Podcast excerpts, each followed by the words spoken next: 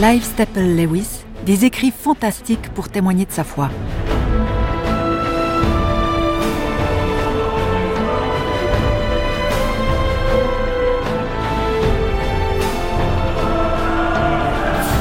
À l'âge de 31 ans, C.S. Lewis a choisi d'ouvrir la porte, de défaire l'armure, de lâcher la bride.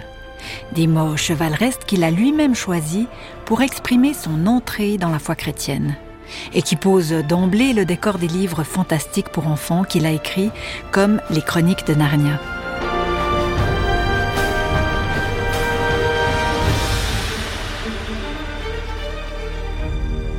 Les Chroniques de Narnia sont des livres, mais aussi une production cinématographique pétrie de valeurs et de spiritualité chrétienne. Des valeurs que C.S. Lewis a faites siennes dans l'entre-deux-guerres en 1929 et au sujet desquelles il n'a par la suite jamais cessé d'écrire. Pourquoi? Parce que cet homme qui a désiré aussi peu appartenir à l'Église qu'à un zoo affirme que le Dieu qu'il a enfin reconnu est un et qu'il est juste. Ce n'est pas une religion ni une philosophie, mais c'est le résumé de toutes les religions et de toutes les philosophies, écrit-il.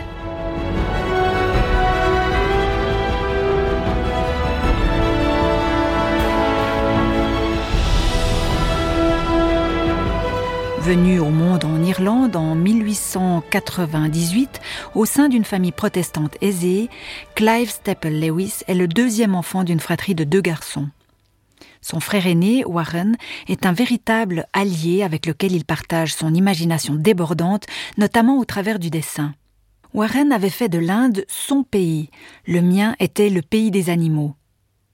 Le passage à l'écriture s'effectue davantage comme pis-aller que par passion, indique-t-il aussi, en expliquant que, comme son frère et son père, il n'avait au pouce qu'une seule phalange, ce qui l'a rendu malhabile et incapable de fabriquer avec ses doigts les personnages et les décors qui peuplaient alors son imagination.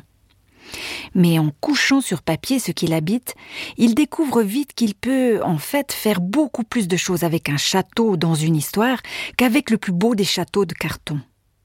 Dans le grenier de la maison familiale, il rédige et il illustre ses premières chroniques, combinant ses deux plaisirs littéraires, les animaux déguisés et les chevaliers en armure.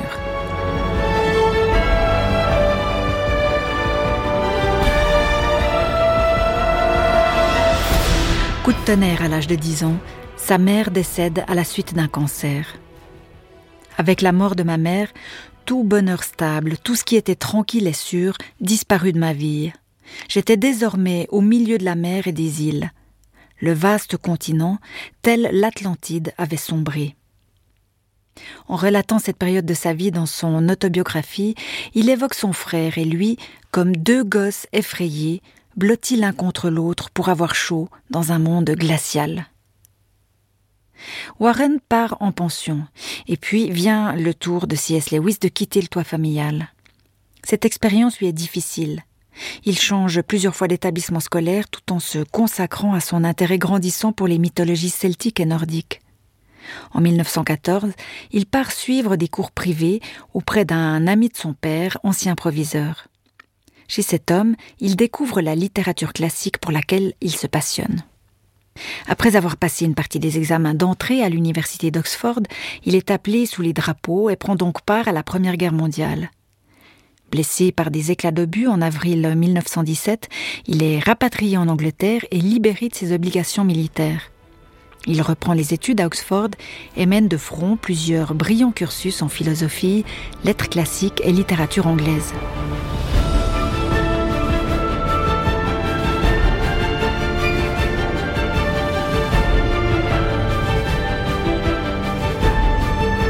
Ami intime de Tolkien, auteur notamment du Seigneur des Anneaux, il enseigne à l'Université d'Oxford et préside l'Oxford Socratic Club, où croyants et incroyants débattent de la validité du christianisme. Avide de lectures qui le nourrissent, mais où il juge souvent regrettable que leurs auteurs aient cette marotte du christianisme, il dit avoir été rattrapé par Dieu et avoir reçu de sa part un instant de choix entièrement libre. Je pris conscience que je tenais quelque chose en échec, que je maintenais quelque chose à distance. ou si vous voulez, que je portais un vêtement raide, une sorte de corset ou même une carapace, comme si j'étais un homard. Et je sentis qu'on me donnait, séance tenante, un libre choix. Je pouvais ouvrir la porte ou la tenir fermée, défaire l'armure ou la garder. À l'âge de 31 ans, en 1929, il choisit d'adhérer au christianisme. Je cédais, j'admis que Dieu était Dieu, je me mis à genoux et je priais, résume-t-il.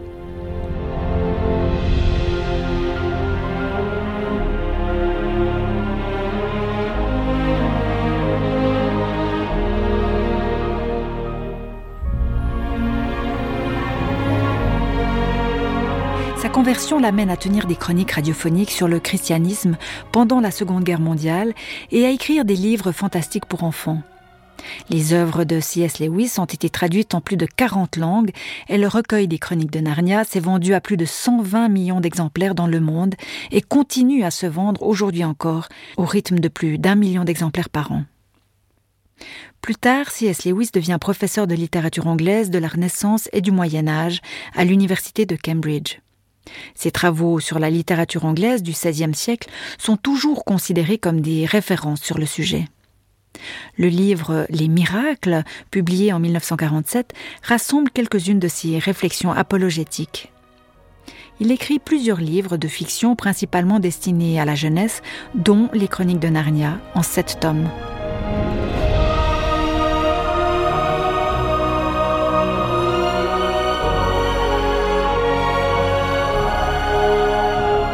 Le film Shadowlands, en français Les ombres du cœur, avec Anthony Hopkins et Debra Winger, décrit sa rencontre avec Joy Gresham, sa future femme, qui intervient à cette période.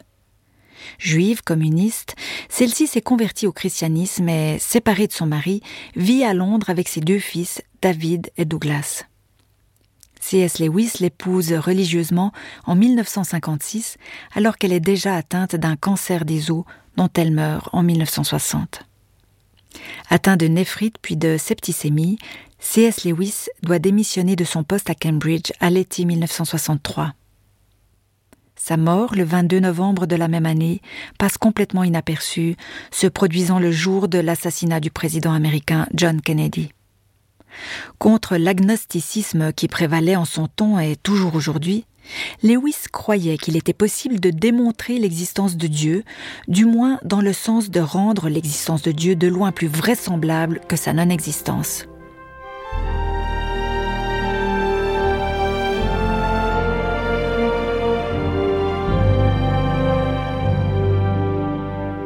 il était convaincu de l'existence d'un Dieu personnel qui est la source de la moralité, de la rationalité, mais surtout la source d'une grande joie spirituelle.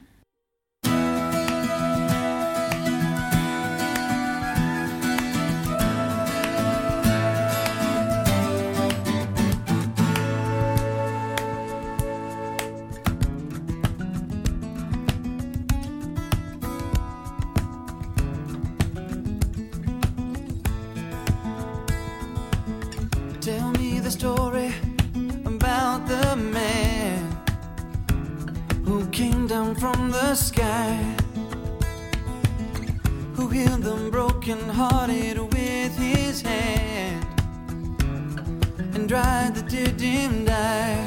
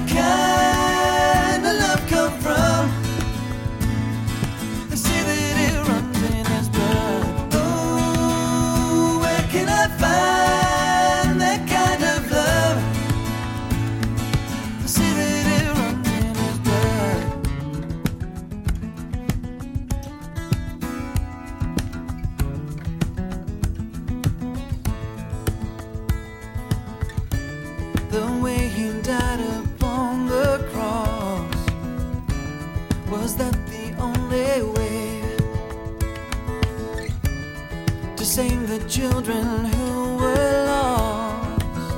Will he be back again someday?